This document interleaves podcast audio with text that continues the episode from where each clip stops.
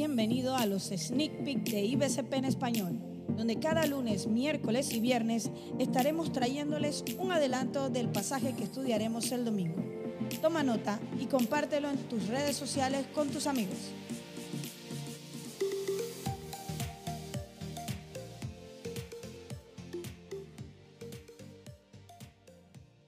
Hola, saludos a todos. Hoy te habla Juan Pimul desde la Iglesia Bautista China de Panamá. Y te juro que los sneak peeks de esta semana no pasarán los 6 minutos. Ah, no me creíste, ¿ah? Bueno, era solo un pequeño chiste de introducción. Es que esta semana estamos hablando de los juramentos.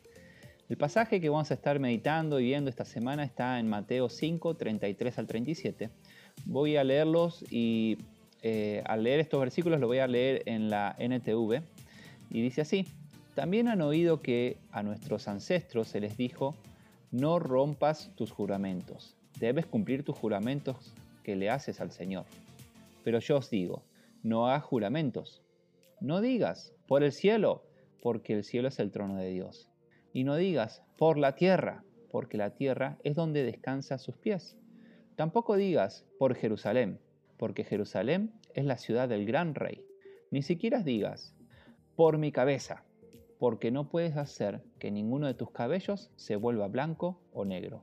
Simplemente di, sí, lo haré, o no, no lo haré. Cualquier otra cosa proviene del maligno.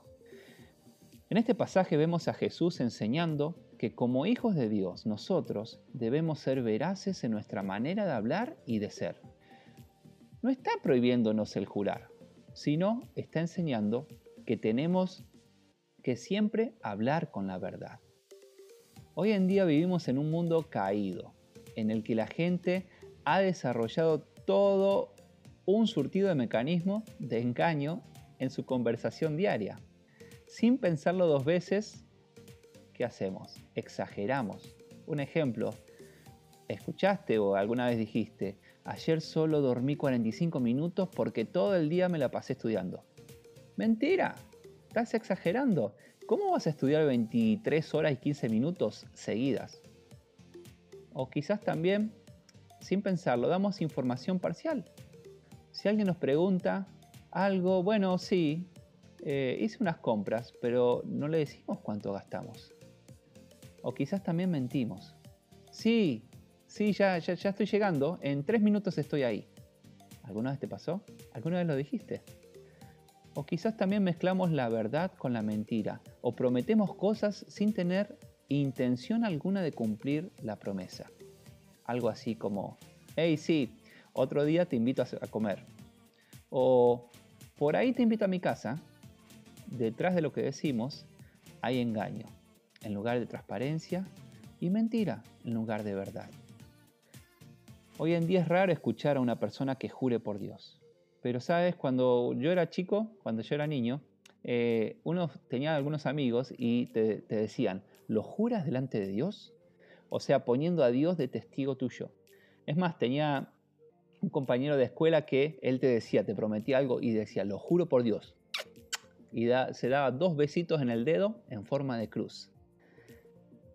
No sé por qué lo hacía, pero bueno, este, en realidad siempre estamos delante de Dios. Y en el tiempo de Jesús, cuando Jesús estaba hablando ahí en Mateo 5, ¿sabes?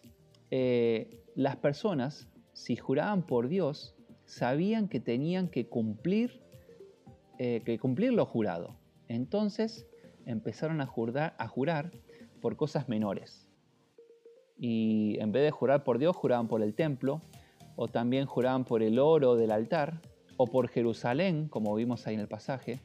Esto lo hacían para poder romper el juramento, para no cumplir. Y sabes, lo hacían así porque eh, sabían que Dios de esta manera, ellos pensaban, perdón, que Dios de esta manera eh, no le iba a demandar pagarlo porque no lo habían jurado por Dios. El punto que Jesús quiere marcar aquí está en el versículo 37. Sea vuestro hablar sí, sí, no, no. Simplemente di, sí, lo haré. O no, no lo haré. Jesús está diciendo aquí que tenemos que ser veraces al hablar. Si tú no vas a poder hacer algo, si sabes que no vas a, llegar para ese momento, si no lo quieres hacer, no mientas diciendo que sí lo harás, que sí voy a estar y después no lo vas a hacer. Desde un principio di que no, no lo vas a hacer. Proverbios 12, 19 dice, el labio veraz permanecerá para siempre, mas la lengua mentirosa solo por un momento. Ese es el problema con la mentira y conocer veraz es por solo un momento. Efesios 4:25 nos dice, por lo tanto, desechando la mentira, hablad verdad cada uno con su prójimo, porque somos miembros los unos de los otros. Pregunta, ¿quién es tu prójimo? ¿Quién es mi prójimo? Bueno, tu esposo o tu esposa, tu novio o tu novia, tu líder, tu pastor, tus amigos, tus jefes, tus profesores, tus padres, tu familia. Todos ellos son tu prójimo. ¿Estás hablando verdad con ellos? Quizás mientras escuchabas este audio pensaste en alguien que sabes que siempre le gusta mentir, que no es veraz. Y dices, uy, espero que fulanito escuche este audio.